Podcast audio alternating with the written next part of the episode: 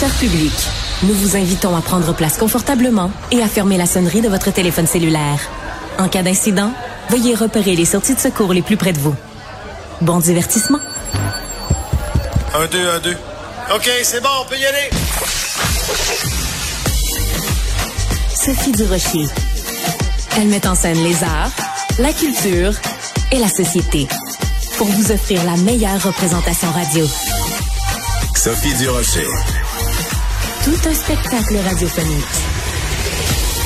Bonjour tout le monde, j'espère que vous allez bien. Moi, ça va bien parce que je viens de visionner un documentaire absolument trépidant. Oubliez les fictions, oubliez les séries télé, oubliez les histoires inventées des fois dans la vie.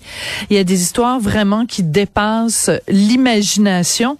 C'est le cas de ce documentaire donc euh, que j'ai visionné qui s'intitule L'appartement 5 et qui est diffusé, qui est disponible dès maintenant sur Crave.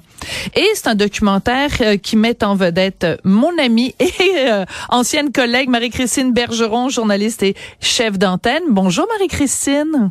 Bonjour Sophie. Écoute, euh, je sais que tout ce que tu touches, euh, c'est rempli de professionnalisme et de rigueur. Je suis tombée en bas de ma chaise en visionnant mhm. les quatre les quatre épisodes de la série L'appartement 5 parce que ça raconte mhm. l'histoire d'une dame, Patricia Ferguson, qui euh, il y a plusieurs années de ça a complètement disparu de la carte.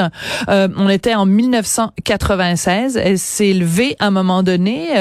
elle laissait dans une euh, dans un appartement son enfant, sa fille qui avait un an, et on ne l'a plus jamais revue. Comment tu as commencé à t'intéresser à Patricia Ferguson? En fait, cette histoire-là est arrivée dans ma vie euh, quelques mois après euh, mon départ de TVA. J'étais en pause professionnelle à ce moment-là, puis je faisais du bénévolat pour l'organisme Meurtre et disparition irrésolue du Québec. Tu sais, Sophie, j'ai toujours été passionnée par euh, les histoires soit de meurtres non résolus, de disparition, parce que je me dis, ça doit tellement être épouvantable de vivre au quotidien en ne sachant pas ce qui est arrivé à un proche, à un être cher.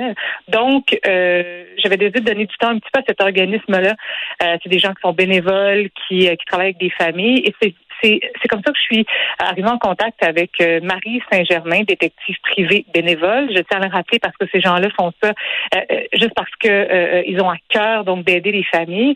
Donc Marie est arrivée avec cette histoire-là de Patricia Ferguson. Au début, je me dis mais mon Dieu, ça se peut pas, Marie. Il y a quelque chose qui cloche certainement dans cette histoire-là. C'est comme trop gros pour être vrai. Tu sais, dans ton introduction, tu disais des fois il y a des, des, des histoires qui dépassent la, la réalité. Ben dans ce cas-ci, honnêtement, je n'y croyais pas et j'ai encore pratiquement de la misère à y croire. Chaque fois que je regarde encore les épisodes, je me dis c'est quand même fou pareil. Donc c'est comme ça un peu que je suis que je suis arrivée à, à, m'intéresser à la disparition de Patricia Ferguson. Euh, c'est grâce aux informations d'abord qui m'ont été amenées par Marie Saint-Germain, la détective privée. Ok, alors déjà tu tu as juste besoin de dire les deux mots détective privé, puis déjà tout le monde est suspendu à télé parce qu'on a l'impression, je sais pas moi, de regarder euh, vraiment une, série américaine. Puis en plus, le mhm. personnage de cette femme-là, Marie Saint-Germain, qui pose des bonnes questions, qui fait de la recherche, qui va au palais de justice, qui fouille dans des dossiers, mhm. qui fait un travail extrêmement semblable à ce que toi, t'as fait pendant des années à JE, que mhm. t'as fait à TVA. Donc, le travail d'un journaliste d'enquête. Donc, quand on jumelle quelqu'un qui est détective privé bénévole mm. peut-être, et avec quelqu'un qui a ton bagage à toi, ton expérience comme journaliste d'enquête, on mm-hmm. ne peut que découvrir des choses. Alors on va écouter un petit extrait de la bande-annonce qui nous donne quand même une bonne idée en partie de ce qu'on va voir dans l'appartement 5. C'est une fille de mon coin. Ça avait été médiatisé, je le saurais. Comment ça se fait qu'on n'en a jamais entendu parler? Quand je vois la fiche descriptive du SPVM, je note qu'il y a une enfant qui a été abandonnée. Elle doit se demander qu'est-ce qui est arrivé à ma mère. À l'âge de 11-12 mois, ma mère euh, a disparu. Le 6 juin 96, ça cogne à pas. Le voisin demande à Patricia si elle va aller prendre une bière. On n'a jamais eu de nouvelles. Écoute, juste ça, là, c'est 20 secondes. Mhm. Alors, imaginez 4 heures. On est vraiment suspendu à tes lèvres. Je veux juste revenir sur quelque chose qu'on a entendu euh, euh, dans la dans la petite bande-annonce. On n'en avait mhm. jamais entendu parler. Comment on explique qu'en 1996, cette femme-là disparaît, euh, qu'elle laisse derrière elle un enfant qui a un an et que mhm. ça n'ait pas fait la première page des journaux ou qu'il n'y ait pas d'écho médiatique? Je peux même pas te l'expliquer encore. Honnêtement, je ne comprends pas comment ça se fait. On n'est pas en 1950, là, c'est en 96. C'est pas c'est pas si vieux que ça comme comme comme nouvelle. Et j'ai tellement cherché, Sophie, d'articles de journaux. J'ai cherché savoir s'il n'y avait pas des, tu sais, il y a eu plein d'émissions euh, euh, euh, de Claude Poirier, de Jean-François Guérin, de de euh, euh, il y a eu plein de d'émissions sur des disparitions mystérieuses, mais jamais, jamais on a entendu parler de l'histoire de Patricia Ferguson. Et au fil de mon enquête, ce que ce que j'en suis venue à comprendre, c'est que peut-être que la famille n'a jamais vraiment poussé, même la famille l'avoue, regrettait un petit peu de ne pas avoir pris ça dès le départ au sérieux. Parce que Patricia euh, était sur le party quand elle avait 22-23 ans. Donc, eux, ils se sont dit au départ, euh, elle est partie avec des gens qu'on connaît pas, elle va revenir. Et là, tu dis ça pendant quelques semaines, quelques mois. Et ben, les, les années passent et puis elle n'est jamais revenue. Mmh. Sa famille euh, n'a jamais pensé que Patricia pouvait peut-être avoir été victime d'un crime.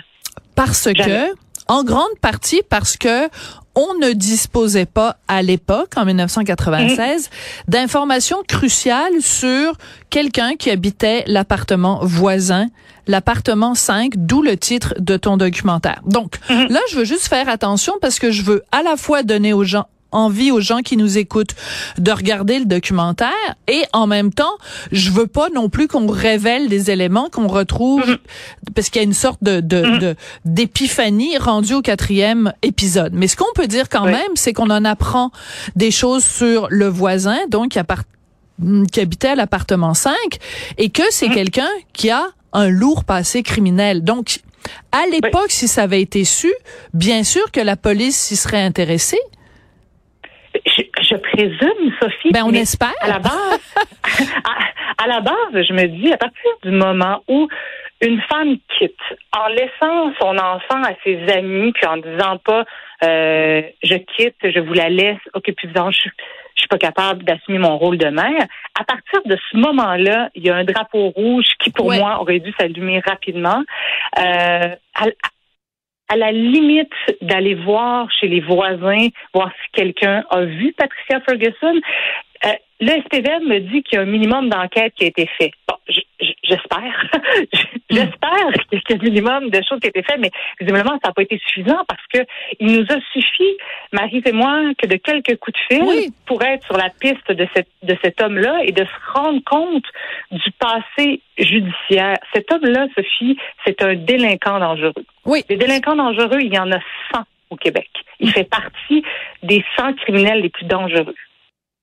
Donc, c'est un, c'est un multirécidiviste en matière d'agression sexuelle. Et moi, ce que je me, je me suis dit dès le départ, et c'est ce que j'ai toujours dit à Sabrina Ferguson, la fille, de Patricia, qu'on, qu'on, a retrouvée évidemment pour, euh, pour cette série-là, j'ai, j'ai toujours dit, Sabrina, je ne peux pas, moi, condamner quelqu'un, je ne peux pas accuser quelqu'un, mais ce que je peux faire, c'est faire en sorte que les policiers fassent leur boulot et aillent rencontrer l'homme avec qui elle a passé dernière soirée. Pour moi, c'était ça qui est important. Et aujourd'hui, je peux vous dire mission accomplie, c'est que le SPVM a réactivé le dossier grâce aux informations qu'on leur a fournies. Bon, alors ça, quand on est journaliste, c'est la consécration. C'est-à-dire que quand on fouille une histoire, une histoire de ce type-là, euh, meurtre irrésolu, ou même dans ce cas-là, simplement euh, euh, disparition euh, mystérieuse, quand on se lance dans une enquête comme ça, puis que le SPVM réactive une enquête basée sur les informations qu'on est allé chercher, ça c'est comme une étoile dans ton cahier de journaliste là, c'est un, un 10 sur 10 dans ton bulletin là. Mais je te dirais que humainement parlant, pour moi, euh, l'enquête la plus gratifiante que j'ai faite. Parce que euh, quand j'ai mis le pied là-dedans, au départ, euh, je me disais, mon Dieu, dans quoi je m'embarque? Est-ce que est-ce est-ce qu'on va réussir? Est-ce que ça va fonctionner? J'avais peur de donner de faux espoirs à Sabrina parce que, tu sais, à un moment donné, quand on rencontre des gens, quand on fait des entrevues, quand on leur parle, on finit par s'attacher. Oui. Moi, je suis une mère, hein, puis je finis par me dire, mais pauvre petite, Sabrina a vécu toute sa vie, a grandi avec le sentiment d'abandon. Quand elle se met à pleurer, puis qu'elle me dit, Marie, je pensais que ma mère m'aimait pas, puis qu'elle Mm. qu'elle m'a abandonnée, puis que je valais même pas l'amour de ma mère. Écoute-moi ça, euh, honnêtement, euh, Ça t'a fait fondre. j'ai mis, Oui. Ben oui, puis c'est, c'est, ça va pas déranger de mettre des heures et des heures sur cette enquête-là, seulement pour apporter des réponses à, à, à Sabrina. Tu sais, c'est, c'est, je me dis, oui, journalistiquement parlant, c'est Je comprends. gratifiant, mais humainement, c'est, c'est, c'est exceptionnel de se faire dire merci pour ce que tu as fait parce que tu m'as amené des une forme de réponse, une forme d'apaisement. Puis aujourd'hui, je me dis que peut-être que ma mère m'aimait dans le fond. Oui. Alors c'est ça, c'est qu'on suit en parallèle la quête de Sabrina qui veut savoir ce qui est arrivé à sa maman, Mhm. mais qui veut aussi découvrir qui est son père parce qu'elle est née de père euh, inconnu. Donc il y a parallèlement à cette euh, enquête-là, cette enquête sur qu'est-ce qui est arrivé à Patricia. Et moi, il y a une chose que je trouve absolument fascinante, c'est que Marie de Saint-Germain, donc cette détective privée bénévole, et toi, journaliste d'enquête, vous posez des questions et vous, c'est comme une pelote de laine et puis on, on tire sur le fil et on sait pas où ça va nous amener. Et au fur et à mesure, vous euh, vous découvrez des choses et on ne peut pas s'empêcher de se dire si à l'époque il y avait eu juste au poste 55 un policier ou une policière peut-être un petit peu plus euh, curieuse ou curieux que Oui. les autres qui avait tiré sur le fil, ben on serait pas rendu en 2022 à devoir faire enquête. On l'aurait trouvé à ce moment-là. Et peut-être que ce monsieur-là n'aurait peut-être pas fait d'autres victimes après. Il y a comme un sentiment de frustration comme, euh, comme citoyen de se dire, Oui. est-ce qu'on est vraiment bien protégé? Puis en même temps, Marie-Christine, est-ce qu'on peut se dire aussi que la police est débordée? Il y a 10 personnes par jour mais- qui disparaissent oui. à Montréal. Oui, mais ce qui me ce qui me conforte moi dans tout ça, c'est que je me dis bon en 96 pour moi, je vais pas porter du jugement là, mais pour moi ils l'ont échappé en 1996. Ils auraient dû creuser davantage. Mais les policiers d'aujourd'hui, Oui. quand je leur ai donné les informations que, que- parce que pour moi oui c'est important parce qu'on fait une série documentaire, mais ce qui est à la base important, c'est que l'enquête Bien sûr. Avance. On est d'accord. Moi, dès que j'ai, dès que j'ai eu ces informations-là, je les ai transmises au SPVM et une heure plus tard, j'avais un coup de fil des crimes majeurs puis on me demandait d'aller au poste. Marie-Christine, on veut te rencontrer. Dis-nous ce que tu as parce que si c'est si ça s'avère, si les informations que tu as, ben, on a vraiment besoin d'aller plus loin. Donc, ça a été très, très rapide et je pense qu'aujourd'hui, euh, si Patricia Ferguson disparaissait en 2022, ce serait absolument pas le même traitement qu'en 96 et c'est ça qui me rassure aujourd'hui. On peut pas refaire le passé, mais je me dis que à partir du moment où j'ai transmis l'information, puis le SPVM a pris ça au sérieux, je trouve ça aussi important de le mentionner. Oui. Euh, ce qui est très important et je trouve qui ressort dans le documentaire en quatre parties, c'est euh, toute l'humanité que ça prend pour faire le travail que tu fais et que font euh, tous mes collègues euh, hommes et femmes qui sont journalistes d'enquête.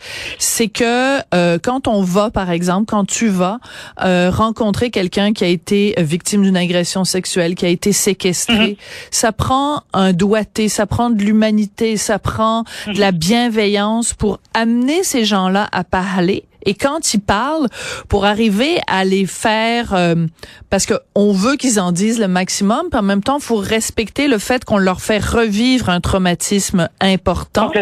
Euh, je trouve que dans ce documentaire-là, on, on, on voit l'importance du travail journalistique. Puis je suis contente parce que les journalistes, au cours des derniers mois, peut-être pendant la pandémie, on, on, on, on a un peu varlopé leur réputation. Oui. Puis On l'a pas eu facile. on l'a pas eu facile. Puis je trouve que Oui. on n'a pas assez parlé à quel point le journalisme d'enquête est important et à quel point ça produit des résultats. Ben, en fait, moi, je me dis toujours, je le fais avec, euh, je le fais avec mon cœur, puis je le fais avec euh, toujours en tête. euh, J'essaie de me mettre dans la peau de ces personnes-là. Puis Mm. euh, quand la personne me dit, écoute Marie, je, je peux pas le faire on cam, je peux pas, je peux pas mettre mon visage à la télé parce que j'ai peur. Je ne pousse jamais Mm. parce que je me dis, hey, moi, si j'avais vécu ça, là, si j'avais peur encore de cet homme-là, est-ce que j'aurais le goût moi de mettre mon visage à la télé? Est-ce que j'aurais le goût de de raconter ça. Donc, j'essaie de toujours de trouver une façon que ce soit en reportage ou en documentaire, de pouvoir livrer ces témoignages-là, mais avec les moyens qu'on a en télé, là, avec euh, euh, les contre-jours, avec euh, des filtres, pour que, tu sais, dans le fond, toi puis moi, c'est pas nécessaire de voir toujours le visage des personnes, c'est le témoignage qui compte. Et, et, dans cette série-là, il y a une des victimes de, de, de l'homme en question qui hésitait. Puis à un moment donné, je lui ai dit, écoute, est-ce que c'est possible seulement que tu me racontes ton histoire par téléphone? Et elle m'a dit oui. Mais je trouve que c'est suffisant. On n'a pas besoin nécessairement toujours d'entrer dans le faut voir, faut juste de l'entendre parfois, ça peut ça peut suffire. Puis je pense que c'est dans ce respect-là. Je veux pas toujours aller au-delà de ce que les de ce que les personnes veulent me donner. Puis je pense que euh, ce respect-là transparaît aussi à l'écran. Totalement. oui, ben tout à fait. Je te, je te le confirme à 150 euh, mm-hmm. Ce qui est quand même frappant, c'est que il y a trois personnes que tu as réussi euh, avec l'aide de Marise aussi que tu as réussi à retracer et euh, ces personnes-là disent même 35 ans après les faits. Je veux pas être identifié, je veux pas qu'on puisse me reconnaître, je veux pas que cet homme-là puisse savoir où j'habite ou quoi que ce soit. Parce que mhm. il m'avait dit à l'époque, si jamais tu parles, je te tue. Et 35 ans plus mhm. tard, elle a encore peur. Et je trouve que c'est important aussi que les gens sachent que quand quelqu'un est victime d'une agression sexuelle, séquestrée, etc., c'est quelque chose que les victimes elles vivent avec ça pour le restant de leur jour. Cette peur-là, elle ne les quitte jamais. Elle ne les quitte jamais, comme si l'agression avait eu lieu la veille. Oui, mais complètement. Puis, euh, euh, tu sais, des fois, quand on lit des documents de cours, quand on regarde des témoignages qui sont cités à la cour, on se dit, mon Dieu, c'est épouvantable. Mais quand j'arrive devant ces personnes-là et qu'elles me le racontent, je sens la terreur dans leur voix. Je sens honnêtement, j'en sors toujours hautement traumatisée parce que ces, ces, ces, ces femmes-là, tu le dis, ont vécu l'enfer et euh, de, de, de l'entendre avec euh, cette, cette, cette, cette anxiété encore là, puis de, de, les faire revivre, je trouve ça abominable. J'en ai encore la chair de poule. Euh, euh puis ils nous apprennent toujours des détails un peu supplémentaires qui sont pas toujours dans les documents, qui sont pas nécessairement dans les articles de journaux de l'époque. Euh, notamment, j'ai la victime de 1987 qui me raconte que l'homme en question avait une corde cachée en dessous du lit, donc c'était prémédité. Donc moi, honnêtement, c'était écrit nulle part cette histoire-là. Donc, quand elle me raconte mm. ça, j'en ai eu le souffle coupé. C'était tellement prémédité qu'avant d'aller chercher sa victime sur le bord de la rue, euh, il y avait une corde cachée en dessous de son lit pour l'attacher. Non, c'est abominable. Bref, c'est clair que, que ces femmes-là ont, vécu l'enfer. Puis moi, dans le fond, c'est important pour moi de retracer les victimes de l'homme qui habitait dans l'appartement 5 pour savoir à qui j'allais avoir affaire parce que tu te présentes pas chez quelqu'un euh, en sachant pas qui est cet homme-là. Donc j'avais besoin de savoir qu'est-ce qu'il avait fait vivre à d'autres femmes, qui qui il était, qu'est-ce que les psychiatres ont déterminé dans ces évaluations parce qu'il a été évalué par la Cour. Donc, au fil des épisodes, c'est ce qu'on découvre. C'est notre enquête, donc, sur cet homme-là pour savoir qui est-il, qu'est-ce qu'il a fait subir à des femmes et qu'est-ce qu'il a à dire sur cette dernière soirée avec Patricia Ferguson. Et on vendra pas le punch. Il va falloir se rendre jusqu'au quatrième épisode de cette excellente euh, série documentaire, l'appartement 5. Et euh, ben écoute, vu que le SPVM a réouvert l'enquête, il n'est pas euh, exclu du tout qu'il y ait un cinquième épisode à appartement 5 où on va justement euh, peut-être avoir un, un dénouement. En tout cas, tu nous tiendras au courant, bien sûr, quand ce sera le cas. Marie-Christine je m'ennuie de toi. Alors, euh... Mais tu peux m'écouter au fil ce soir à 17h. voilà, exactement, c'est dit. Merci beaucoup, ma belle Marie-Christine Bergeron. Merci, Sophie, c'est adorable, merci, bye Et donc, euh, cette série documentaire, euh, donc, en quatre parties, l'appartement 5, vraiment à voir pour euh, rendre hommage aussi à cette femme qui a disparu, Patricia Ferguson, et qui n'a pas eu le droit à une enquête vraiment en bonne et due forme. Donc, vous allez pouvoir voir ça sur Crave.